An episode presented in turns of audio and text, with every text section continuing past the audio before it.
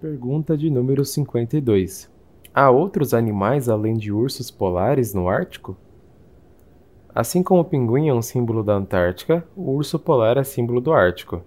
Apesar disso, o ursus marítimos, popularmente chamado de urso polar ou urso branco, conta atualmente com aproximadamente 25 mil exemplares distribuídos em todas as áreas do Círculo Polar Ártico. Há um outro animal muito mais abundante no Ártico, com mais de 2 milhões de exemplares. Tem ideia de qual seja? Enquanto você tenta se lembrar, vamos conhecer alguns outros. No norte do hemisfério norte, há dois biomas, unidades geográficas caracterizadas por um tipo de vegetação principais: a floresta boreal, também chamada de taiga na Ásia, e a tundra. O limite entre esses dois biomas é um dos limites aceitos pela região ártica, ou seja, a tundra é o bioma ártico, a floresta boreal, o bioma subártico.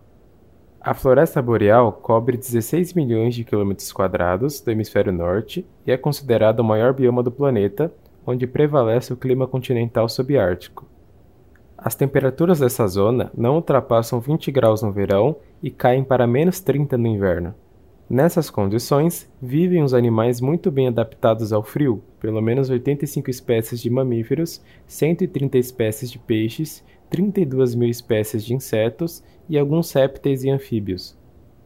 Muitas espécies de mamíferos se adaptaram às temperaturas frias do inverno nessa floresta, desenvolvendo espessas camadas de pelo, particularmente entre os roedores e carnívoros, como castor, raposa, lobo e lince. Historicamente, esses animais têm sido caçados e presos devido ao valor comercial de suas peles. Grandes herbívoros, como os alces, acenas e cáribos, desenvolveram adaptações para procurar alimentos durante o inverno. Outros mamíferos boreais, incluindo ursos cinzentos e ursos pardos, bem como alguns répteis e anfíbios, hibernam como estratégia para resistir aos invernos rigorosos.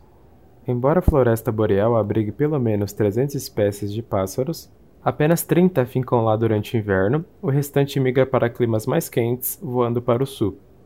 Ao norte da zona boreal, localiza-se a tundra, uma região em que as temperaturas no verão raramente ultrapassam 10 graus Celsius e no inverno mantêm-se abaixo de menos 40 graus Celsius.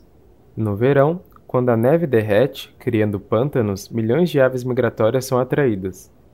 A diversidade de animais é menor na tundra se comparada com a floresta polar. São encontrados insetos, como moscas e abelhas, mas não há répteis nem anfíbios.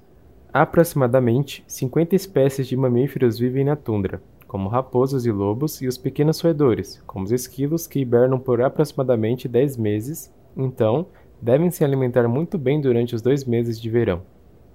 Os ursos polares, apesar de serem animais marinhos dependendo do mar, a maior parte do ano alimentam-se principalmente de focas e também visitam a tundra eventualmente. A essa altura, você já deve ter se lembrado das cenas, aquelas do Papai Noel. Elas vivem em todo o Ártico e no Subártico, tanto na floresta boreal como na tundra, e também à beira do Oceano Ártico. As cenas, chamadas caribus na América do Norte, são um tipo de veado bem adaptado às regiões frias, e tanto fêmeas como os machos possuem chifres.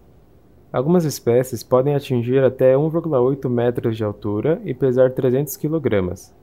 São os animais mais abundantes do Ártico e têm sido caçados por sua carne, pele e chifres por todos os povos nórdicos. Há mais de dois mil anos, as cenas têm sido domesticadas para prover carne e pele para abrigo e vestuário e também para o trabalho, pois elas são usadas para puxar trenós e equipamentos, especialmente no inverno, pois são muito mais adaptadas para caminhar na neve do que gado ou cavalos. Todos esses animais estão adaptados às condições extremas do clima. Já imaginou o que pode acontecer se a temperatura aumentar? Se o gelo começar a diminuir? Aquela imagem tradicional do urso polar perdendo seu habitat será única? Haverá outras alterações? Você pode fazer algo para evitar essas tragédias?